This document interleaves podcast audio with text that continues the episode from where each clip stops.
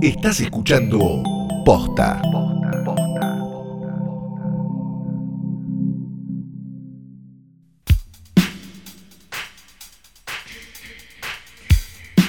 Buenas noches, buenas tardes.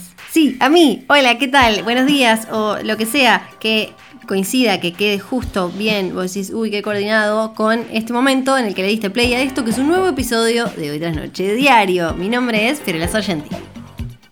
Ah, Y él es mi compañero de podcast que se llama Santiago Calori. bien. Me gusta, me gusta que se tire, está perfecto. Sí.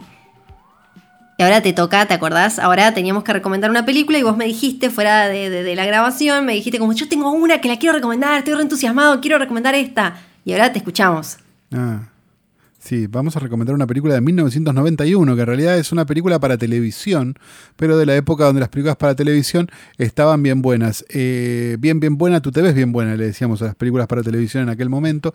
En este caso está dirigida por Martin Campbell, que terminó dirigiendo este, GoldenEye de, de Bond, no sé si se acuerdan, Límite Vertical, Sí. Casino Royale, bueno, qué sé yo. Tampoco, tampoco era genial, pero eh, había hecho, dirigió esta película para televisión para la HBO, que en ese momento se estaba metiendo a producir películas y este tiene es bastante bastante divertida Eh, básicamente cuenta la historia de un detective que se llama Harry Philip Lovecraft no HP Sí. Lovecraft este mm, durante los años 40 y es una especie de film noir donde eh, la magia es posible digamos. Es como una es una film noir pero en un mundo medio Lovecraftiano, medio este, de magia, pero de magia no de magia Harry Potter, sino como una magia más este, bruta, digamos, y más, más como graciosa. Y están este, básicamente, ¿quién está? Está Fred Ward, está Julianne Moore, en un joven papel de Julianne Moore y varios más ahí dando vueltas. Si tienen ganas de ver una película absolutamente deforme, del año 91, de la época donde las películas eran bastante deformes. La fotografía quizás se parezca un poco a la fotografía de Verótica, pero bueno, qué sé yo, esta se hizo en el 91 y es más lógico.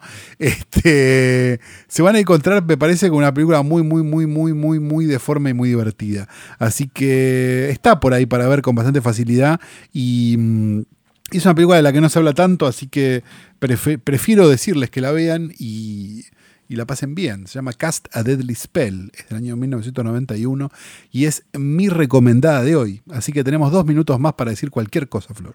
Eh, em, eh, pará, yo tenía algo para decir. Eh, era algo súper piola que tenía que ver con. No, mentira. Con. eh, em, Podemos contar el chiste de las tres carpas, si no. ¿Cómo es el chiste de las tres carpas?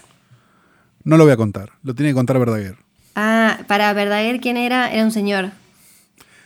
Un cómico, sí. Era- Que también actuó en Rosaura a las 10, la adaptación de. ¿Y qué? ¿Contaba chistes nada más? Eh, era un con- gran contador de chistes, sí. Contaba chistes con un habano en la mano, arriba de un escenario. Un señor pelado. ¿Top 3 para vos de Con contadores de chistes en nuestro país? Eh, Verdaguer. Sí. mm, Yayo, Ya yo cuenta, ¿verdad? hay que decirlo. ¿La Andricina contaba chistes? Tangalanga contando chistes. Sí, pero era eterno. Los chistes de la Andricina duraban 45, 50 minutos. Eran como historias, ¿no? De entró y le pidió un mate y después se fue. Sí, y el loro dijo no quiero más mate. Sí, era, era muy aburrido la Andricina. Este, ¿Cómo se no, llamaba cosa ese era- programa? ¿Cómo le gustaba a la tele de los 80 y 90, no? Esos programas tipo como eh, la, bueno, no, la peluquería eran de antes en realidad, ¿no? Ese, ese concepto como de Café Fashion, decís vos. Sí, medio como esta es eh, o tu peluquería, tu estación de servicio, tu almacén y entran famosos. Ah, vos decís la, la de, la de la estación de servicio de la Andricina. Sí, por eso me acuerdo de eso, que era medio como la peluquería de Don Mateo, pero en una estación de servicio. Y después había un montón que eran así. Incluso un poco era así también. La eh, estación de la Andricina se llamaba. Sí. Y después eh, también era como un poco eh, así eh, hasta los Benvenuto, porque era medio como, ¿y quién golpea la puerta? ¡Oh, mirá! Y era un actor famoso haciendo de un nuevo vecino. Claro. No como ese concepto de como, ¡oh, jo", y, y llegó tal. Y, Y todos corrían del trolo. siempre, siempre. Este, es mari este me parece que es maricón. Este me creo que es maricón. Me parece que es trolo ese, ¿no? Ay, bueno. Listo, ahora ya estamos. Bueno, ya está, terminamos. cinco minutos. Ya está. Eso.